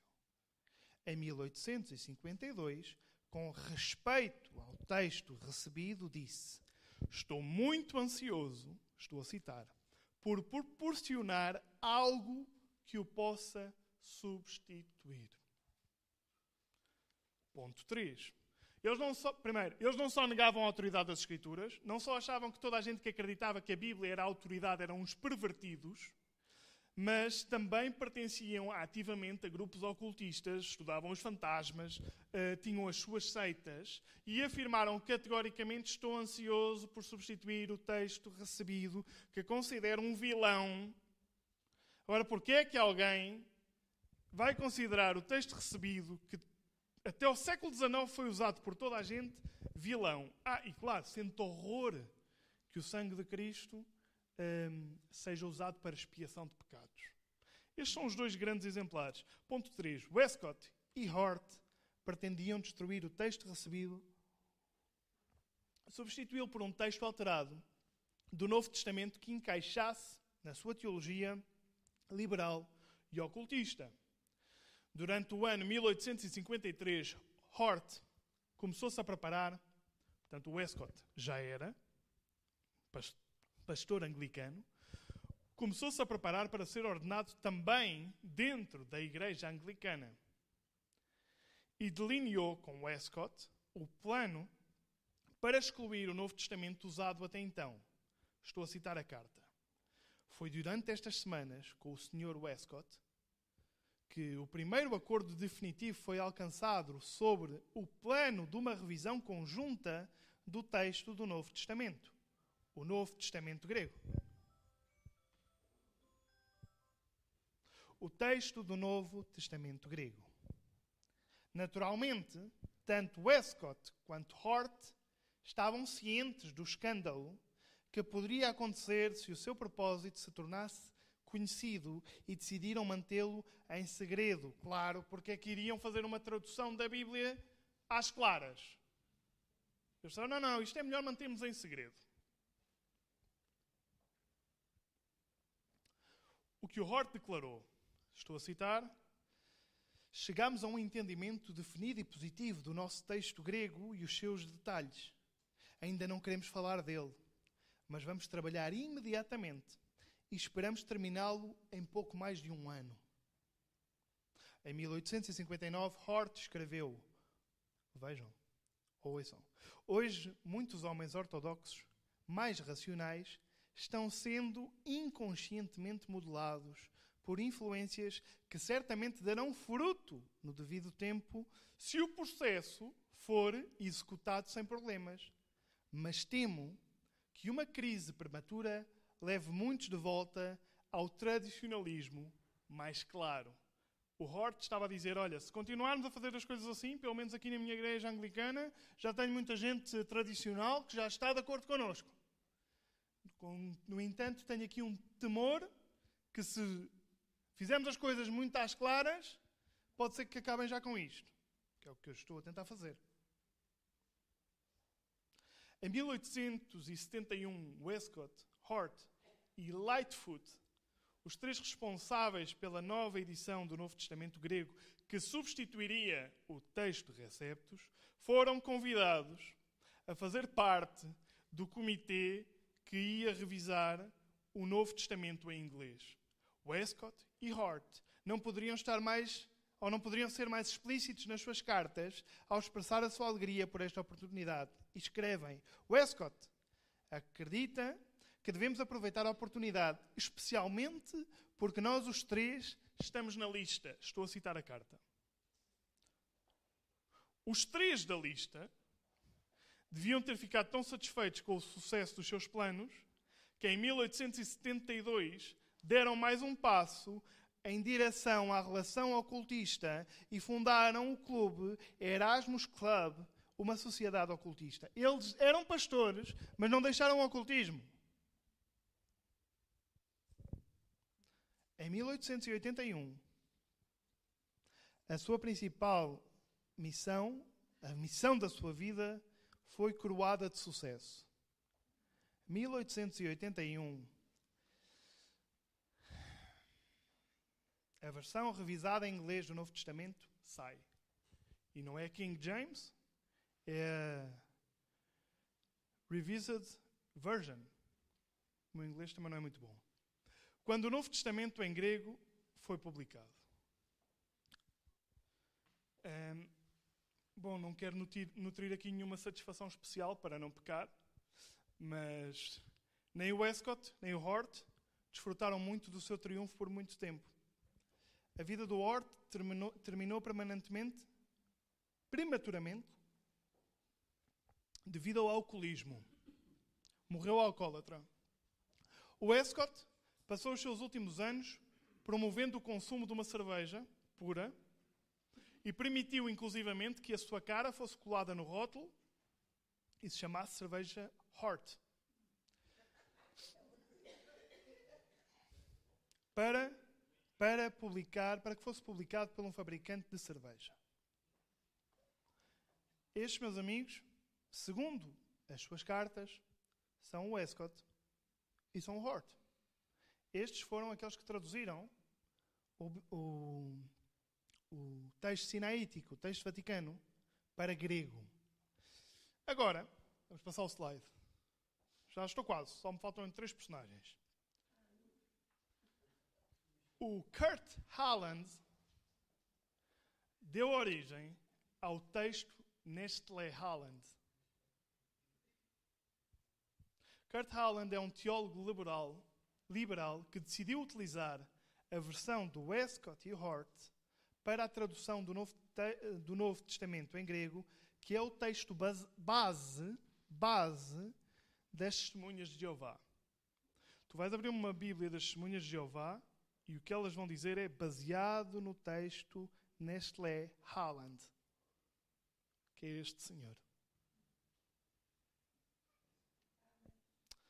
Claro, agora a partir daqui nós podíamos dizer, bom Fábio, mas isso foram só estes dois ou três, a partir daqui de certeza que nós nas nossas sociedades bíblicas, até à data, só temos pessoas exemplares. E, portanto, as nossas versões da Bíblia vão ser exemplares. Ninguém vai usar um texto que tu já usaste quase uma hora e cinquenta, uma hora e trinta e dois, para dizer que é corrompido. Nenhum ser humano vai usar esse texto, não é? Não, não é. Porque vejam as pessoas exemplares que estão nos nossos comitês de tradução bíblica. Por exemplo, passamos o slide, o cardeal católico e maçom, por certo, Carlo Maria Martini. Este senhor está, é um dos responsáveis pela tradução da nova versão em inglês. Ah, entendam que ela é traduzida em inglês e depois vamos nós seguindo o comboio.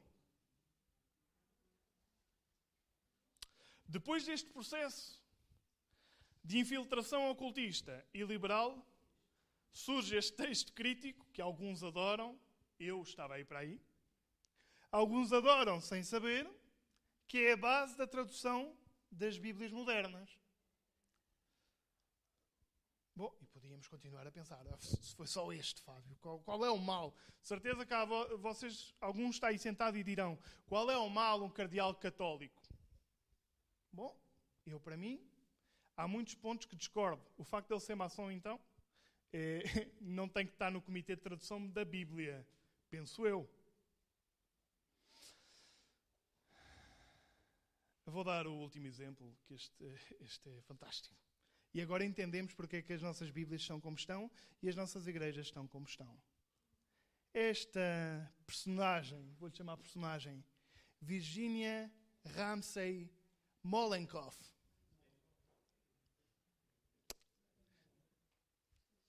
Esta senhora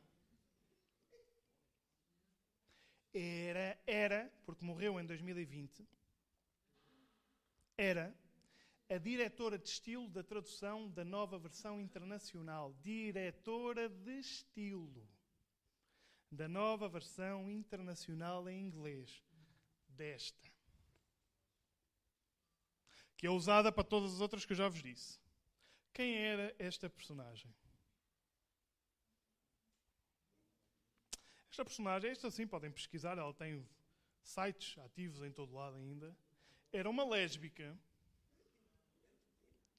Digo isto porque ela afirmava categoricamente, está bem? Não era, não era segredo.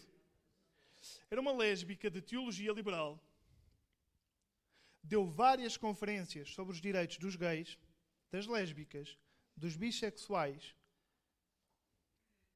esteve ativa na causa transgênero, escrevendo um livro que se chama Omnigender. Ai! Caiu uma água aqui em cima do computador, não dá jeito. Se me puderem trazer um panito. Um, esteve ativa, escreveu este livro Omnigender. São pessoas destas que estão a traduzir Bíblias destas.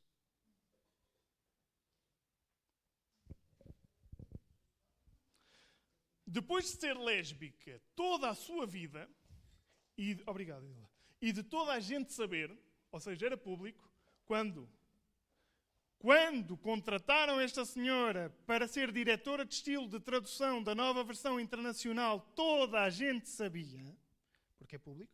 Muito obrigado. no final da sua vida, decidiu ser transgênero e finalmente transformou-se num homem, ou procurou transformar-se num homem, embora uh, sabemos que o seu código genético não o permite. Mas finalmente fez a operação. Morreu no ano 2020. Agora, eu não sei vocês, mas a mim dá uma grande tranquilidade saber que a diretora de estilo da tradução, nova versão internacional, que dá origem a todas as outras versões daí para a frente, era uma pessoa confessamente lésbica, confessamente militante da ideologia de género e que terminou transgênero. Mais uns 10 minutinhos. Está quente? O... Dá uma tranquilidade enorme.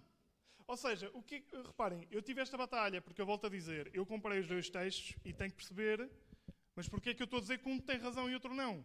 Bom, só pelas evidências de quem são as pessoas, eu pelo menos tenho que ficar alerta. Claro, não era só esta, não é? Não era apenas esta. O... Não era só a diretora de estilo, porque vocês vão dizer, ah, diretora de estilo, o que é que isso vai influenciar no comitê de tradução? Não. O diretor de tradução, já não era de estilo, o diretor de tradução do Antigo Testamento era Martin Booster e fazia campanha pelo lobby gay. Morreu nos inícios dos anos 90, participava em distintas organizações que pretendiam que se aceitasse a homossexualidade dentro das igrejas evangélicas e fez todo o possível para que as referências à homossexualidade no Velho Testamento ficassem pelo menos diluídas. E conseguiu que na sua igreja reformada, em determinado momento, no ano 79, 1979, se aceitasse que as relações homossexuais eram válidas em certos e determinados momentos. Não sempre, mas em certos e determinados momentos. Ora, querida família, por isso é que no ano 2020 o vosso pastor de vez em quando vem para aqui para a frente e dizer como é que é possível a igreja tal, metodista, pôr um drag queen no... É por causa disto. Há anos que estão infiltrados e que nós os contratamos. Outro slide. 2012 sai esta Bíblia. E todos ficamos muito surpreendidos. Oh, uma Bíblia que se chama a Bíblia Rainha James. E todos ficámos boquiabertos. Ah, oh, como é que é possível? Como é que é possível? Então contratámos uh, para traduzir as nossas Bíblias.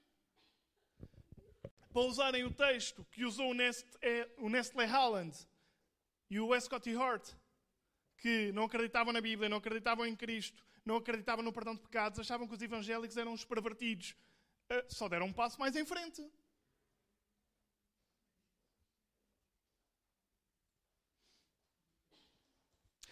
Uh, esta Bíblia, confesso que não comprei, não, não a estudei, isto tirei da net, não sei se é verdade, está bem? Mas imagino que seja. Um, não consigo ler, mas as principais alterações da Bíblia gay em Levítico 18, 22, quando condena a prática da homossexualidade, traduzem a palavra e diz: Não se deitará com outro homem como se fosse mulher no templo de Moloch. Ou seja, se fora do templo, meus amigos. Eles não tiraram o versículo da homossexualidade, vem? No templo de Moloch. Porque dizem que em hebraico, nos melhores manuscritos, é isto que significa. Em Coríntios 9, ah, não consigo aumentar isto, que diz: Nem os impuros, nem os idólatras, nem os adultos, nem os infeminados cortam.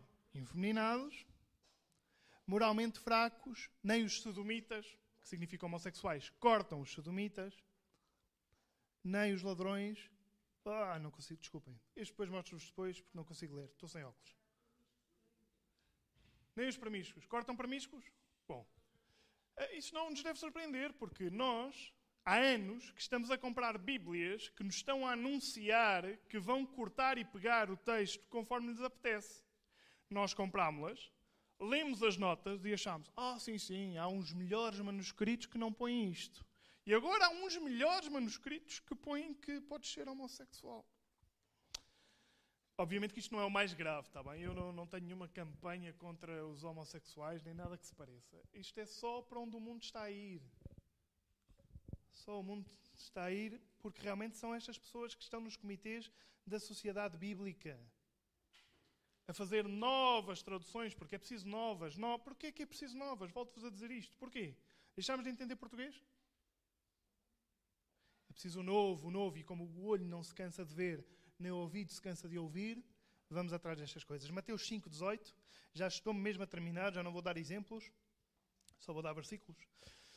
Porque, em verdade vos digo, até que o céu e a terra passem, nem um jota ou um til jamais passará da lei, sem que tudo seja cumprido. Por isso é que, graças a Deus, continuamos a ter Bíblias com o texto formal, com o texto fiel, com o texto que sempre foi usado. João 17, 8 e versículo 20 diz: Porque lhes dei as palavras que tu me deste, diz Jesus. E eles as receberam, e têm verdadeiramente conhecido que eu saí de ti, e creram que tu me enviaste. E não rogo somente por estes, mas também por aqueles que pela tua palavra hão de crer em mim. Por isso é que a palavra tem que ser inalterada. 1 Pedro 1, 23. Sendo de novos gerados, não, não de semente corruptível, mas de incorruptível, pela palavra de Deus viva e que permanece para sempre. Nós somos gerados da palavra incorruptível. Porque toda a carne é como a erva, Toda a glória do homem como a flor da erva. Secou-se a erva, caiu a sua flor, mas a palavra do Senhor permanece para sempre. Esta é a palavra que entre vós foi evangelizada, anunciada. A palavra que permanece para sempre. Faltam dois versículos, podemos pôr de pé. 1 de São Licenses 2,13 diz: Por isso também damos, sem cessar, graças a Deus porque, havendo recebido de nós a palavra da pregação de Deus, a recebeste não como palavra de homem, mas, segundo é na verdade, como palavra de Deus, o qual também opera em vós os que crestes. Os que creram não são evangélicos pervertidos. Creem que a Bíblia é a palavra de Deus. Isso não nos perverte. Caramba, se dissessem, olha, os evangélicos são os pervertidos porque têm quatro ou cinco mulheres.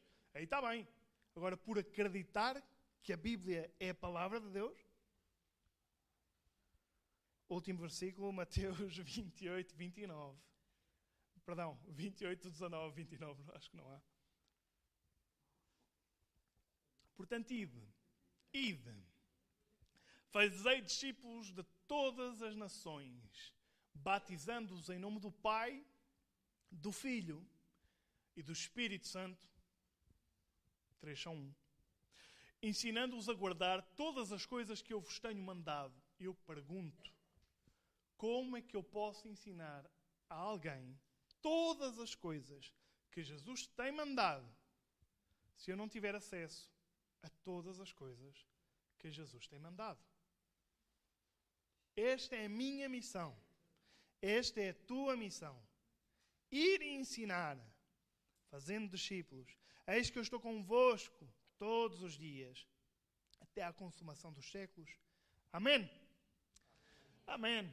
Vamos orar e vamos comer a massa com amêijoas. É assim, não é?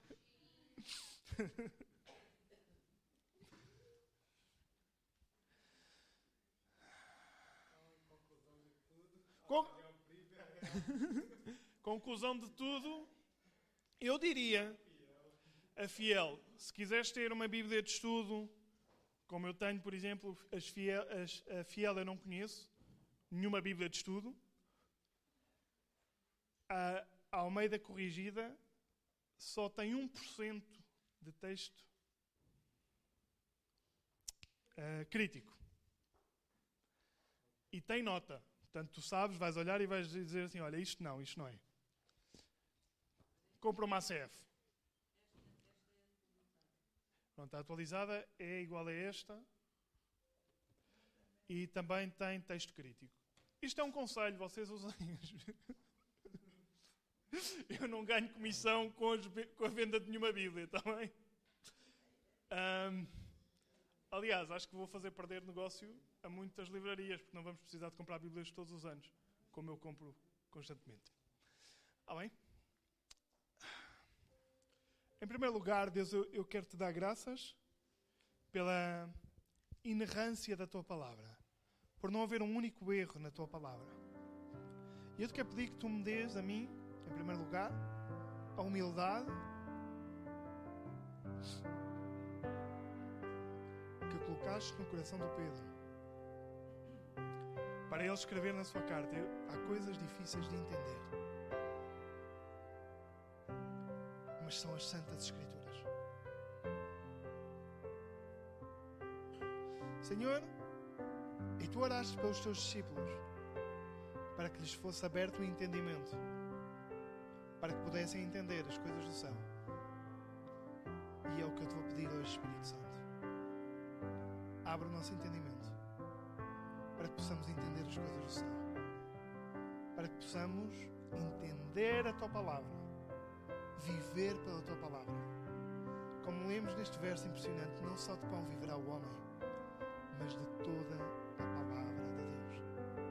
E a palavra é Cristo, que se fez em carne morreu por nós, que o seu corpo não teve corrupção, ascendeu aos céus, glorificado, era capaz de estar na terra e no céu ao mesmo tempo, era capaz de passar entre os homens e ninguém o ver, era capaz de curar enfermos, era capaz de levantar mortos.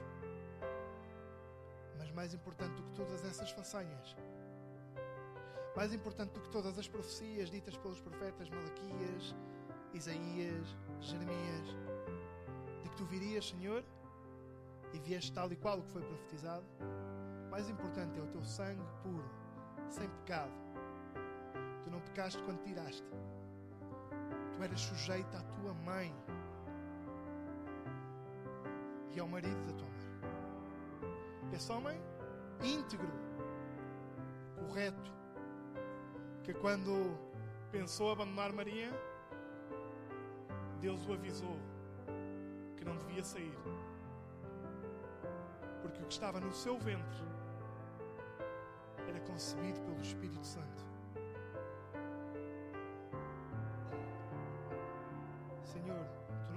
Respeito nem ao José, nem à Maria. Eras submissa em todas as coisas. Não há pecado em Cristo. E por isso o teu sangue serve para expiação de pecados. Não tens defeito. Morreste por nós. Derramaste o sangue. Porque sem remissão, sem derramamento de pecado, não há remissão. Perdão, sem derramamento de sangue, não há remissão de pecado. E hoje te queremos dar graças pelo sangue derramado, mas também por teres voltado à vida. Tu disseste a mim: ninguém me tira a vida, eu dou-a e vou buscá-la.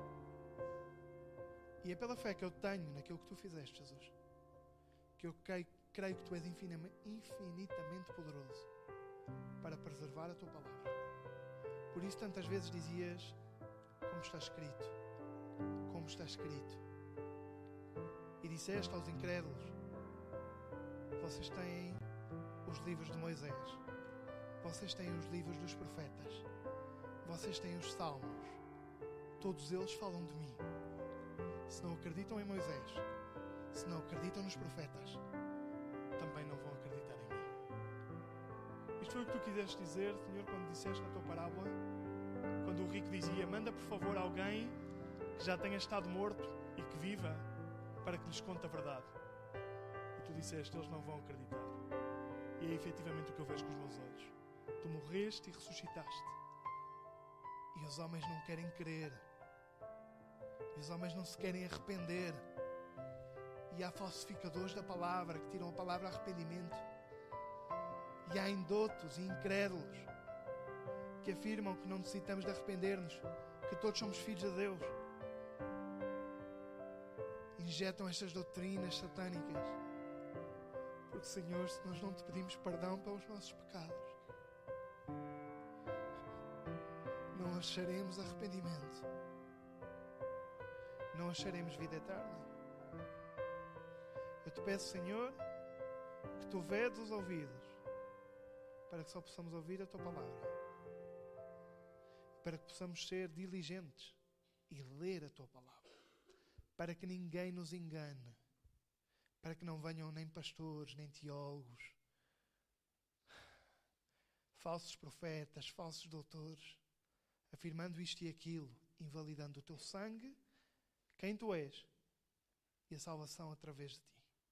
Te dou graças e permanecemos no teu nome, Jesus. Amém. Amém, amém.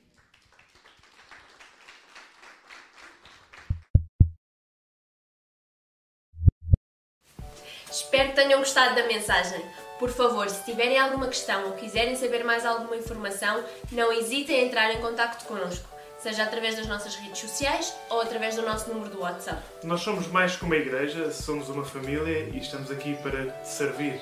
Muito obrigado por nos teres ouvido e até para a semana. Até para a semana.